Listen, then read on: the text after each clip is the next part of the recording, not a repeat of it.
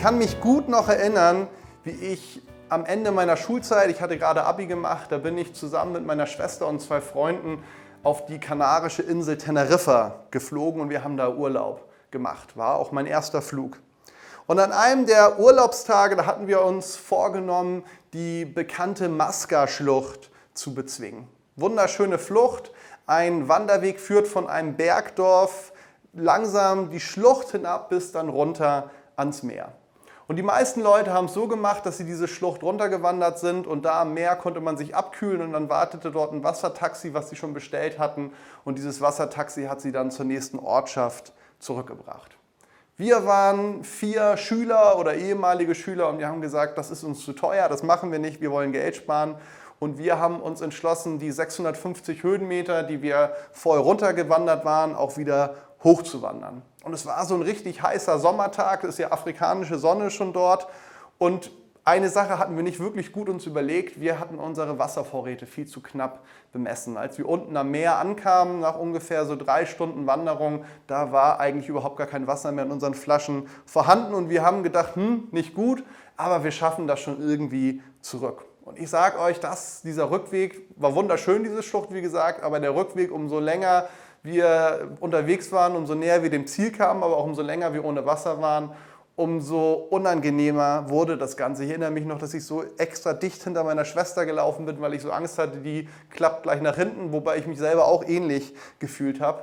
Und dann irgendwann haben wir das geschafft, dass wir quasi wieder den Ausgangspunkt erreichten. Da war so ein kleiner, kleines Bistro, kleiner Laden und da sind wir wirklich reingestürzt mit den Worten Water, Water, Water und haben uns das einfach nur so gegriffen. Ich glaube, wir haben noch nicht mal uns die Zeit genommen, das erstmal zu bezahlen. Das haben wir alles im Nachhinein gemacht und einfach das runtergestürzt. Ich glaube, das war eins der besten Wasser, die ich in meinem Leben getrunken habe. Viel, viel besser als das hier.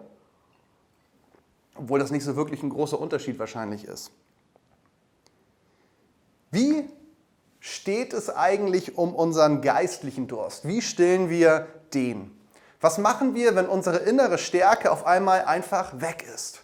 Wo und wie können wir unsere Batterien, unsere innere Batterien wieder laden? Und genau bei dieser Frage soll uns der Text, den wir heute lesen wollen, gemeinsam helfen aus den Samuel-Büchern. Da geht es um den späteren König David. Zu dem Zeitpunkt ist er noch kein König. Folgende Situation. David kommt von einem abgesagten Kriegszug nach Hause und er findet seine Wohnstadt, die er mit seinen Leuten hatte, findet er zerstört vor. Also es ist noch Rauch über den Ruinen und alle Familien sind verschleppt worden. Wir steigen einfach mal ein und lesen, was dort passiert. 1. Samuel 30, 1 bis 6 finden wir den Text. Drei Tage später, als David und seine Männer wieder in die Stadt Ziklag eintrafen, mussten sie feststellen, dass die Amalekiter in das Südland eingefallen waren und Ziklag niedergebrannt hatten. Sie hatten die Frauen, die Kinder und alle anderen gefangen genommen und verschleppt, aber niemanden getötet. Als David und seine Männer kamen, sahen sie die niedergebrannte Stadt und dass ihre Frauen, Söhne und Töchter verschleppt worden waren. Da weinten sie, bis sie die Kräfte verließen. Auch die beiden Frauen Davids, Ahinoam aus Israel und Abigail, die Witwe Nabals aus Kamel, waren gefangen genommen worden. David befand sich in einer sehr schwierigen Lage, denn seine Männer waren über den Verlust ihrer Frauen und Kinder so verbittert, dass sie schon davon redeten, ihn zu steinigen. Doch David fand neue Kraft im Vertrauen auf den Herrn, sein Gott. Die Bibel, die nimmt uns hier hinein in einen, ich würde schon sagen, in einen der Tiefpunkte von Davids Leben, auf jeden Fall in der ersten Situation. David wurde in der Zeit, bevor das passierte, über Jahre wie ein Tier im wahrsten Sinne des Wortes gejagt. Er hatte so ungefähr 600 Männer zusammen, die in dieser Zeit beigestanden haben. Sein Leben, das war ein Wechsel von Hoffen und Bang. Unglaublich spannend, wie das uns in den Samuel-Büchern berichtet wird. Das ist jetzt dann gerade das erste Samuel-Buch. Kann ich euch sehr empfehlen, mal das zu lesen. Liest sich spannend wie ein Krimi.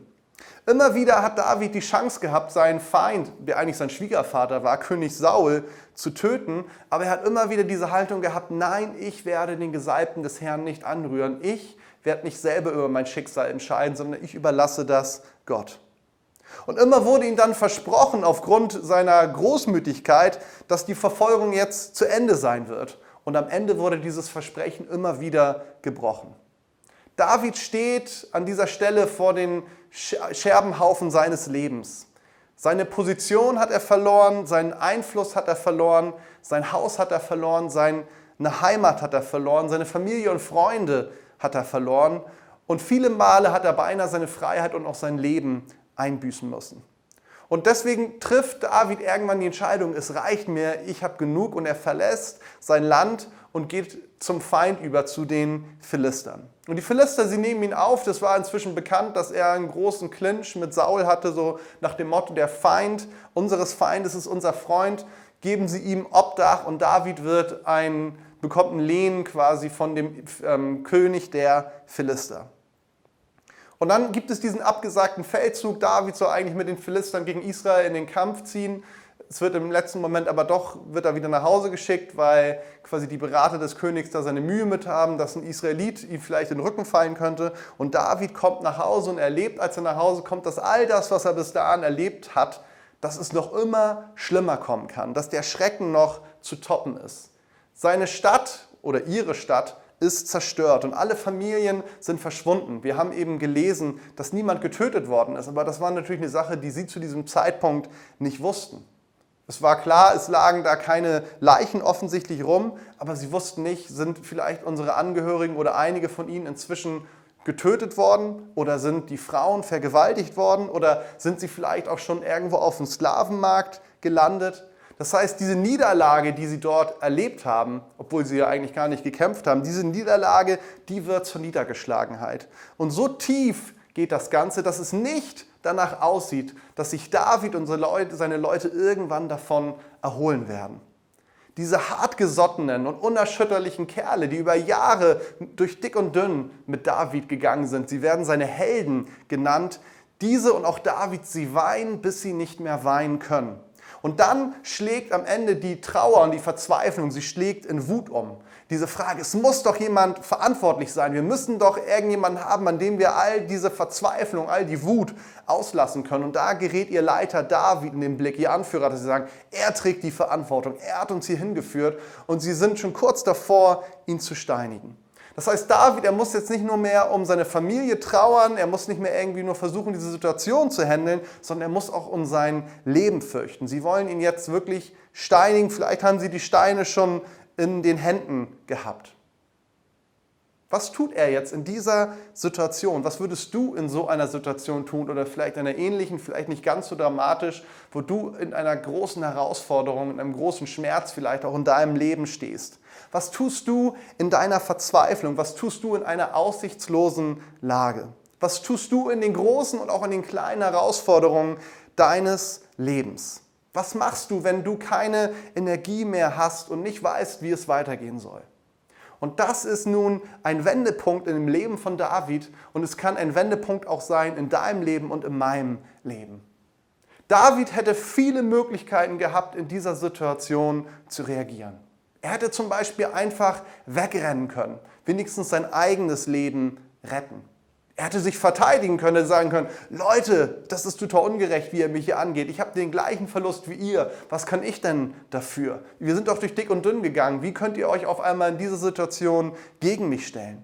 Er hätte Gott anklagen können, hätte allen Grund dazu gehabt, dass er sagt, Gott, ich habe doch versucht, immer mit dir einherzugehen. Ich habe immer versucht, dir treu zu bleiben. Was habe ich jetzt davon? Oder er hätte sich natürlich auch einfach in sein Schicksal fügen können und hätte sagen können, jetzt ist sowieso alles egal, dann sollen sie mich doch steinigen. Doch wir finden bei David keine von diesen Reaktionen oder irgendwie anderen, sondern wir sehen eine Reaktion und das finde ich unglaublich stark. Im Originaltext steht dort dieser Satz, aber David stärkte sich in dem Herrn, seinem Gott. Aber David stärkte sich in dem Herrn, seinem Gott. Ein kleiner Satz und doch so voller Bedeutung. Ein echter Wendepunkt für David und es kann auch ein Wendepunkt für dich sein, wenn man von dir sagen kann, aber er oder sie stärkte sich in dem Herrn, seinem Gott. Ein Satz, der erklärt, warum David ein Mann nach dem Herzen Gottes genannt worden ist. Dieses Wort, was dort steht, ursprünglich im hebräischen Text, das bedeutet so viel auch, also dieses Stärken, so viel wie festmachen oder festschnüren. Das heißt, David ergreift in dieser Situation die Hand seines Gottes. Er macht sich an ihm fest. Er bindet sich nochmal zusätzlich an ihn. Er ergreift seine Hand wie ein Kind die Hand seines Vaters in einer schwierigen Situation ergreift. Wir wissen nicht, wie das möglich gewesen ist in diesem Tumult, wenn wir uns das vorstellen. All die Emotionen, die Steine, die vielleicht schon in den Händen sind. Aber David hat es irgendwie geschafft. Ob das äußerlich sichtbar war oder vielleicht nur ein inneres Erleben, wir wissen es nicht. Aber er hat sich festgemacht in Gott in dieser Situation. Er verband sich mit seinem Gott und daraus resultierte neue Hoffnung und Stärke. Er stärkte sich und ich finde, das ist ein ganz bemerkenswertes und wichtiges Wort. Er stärkte sich nicht nur in Gott, sondern er stärkte sich in seinem Gott. Das heißt, dieser Geschichte ging eine entwickelte Beziehung voraus. Und natürlich sollten wir uns an dieser Stelle die Frage stellen, was bedeutet das für uns? Und ich glaube, es bedeutet für uns, um es in ganz einfachen Worten zu sagen, erstmal, wir müssen Jesus ganz neu zum Mittelpunkt in unserem Leben machen. Wir müssen Jesus ganz neu zum Mittelpunkt in unserem Leben machen. Zu wem laufen wir in der Not? Woher beziehen wir unsere Stärke? Bei wem tanken wir auf? Wer ist unsere Quelle? Wie machen wir uns an Gott fest? Indem wir seine Nähe suchen, indem wir uns Tag für Tag Zeit nehmen, ihn anzubeten, zu beten, in seinem Wort zu lesen, mit ihm zu sprechen, ihm zuzuhören. Dadurch entsteht Beziehung, dadurch machen wir uns in ihm und an ihm fest. Und ich bin einfach mal so und stell dir diese Frage, wann hast du denn das letzte Mal zu Hause in der Bibel gelesen? Oder wann war es das vorletzte Mal?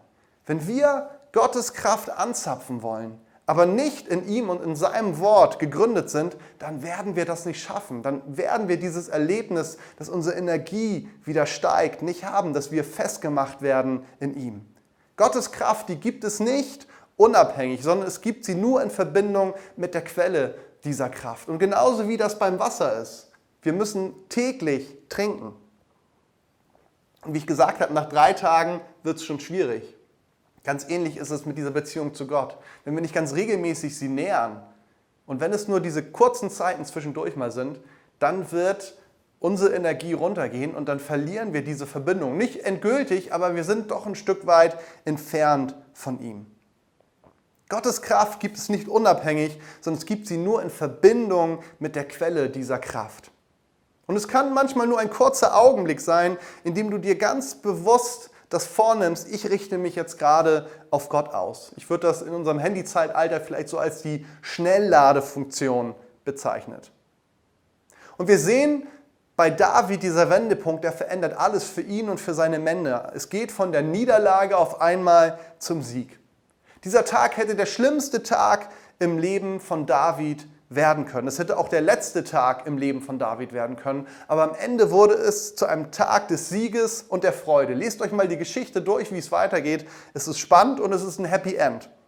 Das, was alles verändert, ist, dass David sich die Zeit nahm, obwohl man sagen könnte, das war jetzt doch wirklich nicht der richtige Zeitpunkt, sich ganz neu mit Gott zu verbinden. Er verfiel nicht in Aktivismus, sondern er hat sich diese Zeit genommen und das kennzeichnet Davids Leben auch danach aus, dass in brenzlichen Situationen meistens er sich die Zeit genommen hat, sich auf Gott auszurichten.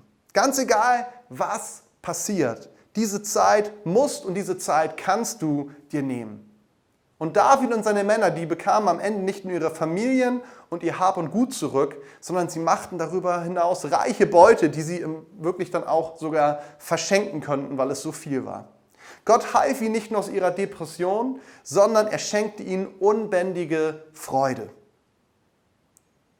Gott will dich nicht nur gerade ebenso retten. Das ist nicht seine, sein, seine Motivation, das irgendwie dich so in den Himmel zu befördern, sondern sein Wunsch und sein Ziel für dein Leben ist, dass er dir einen überwältigenden Sieg schenken möchte.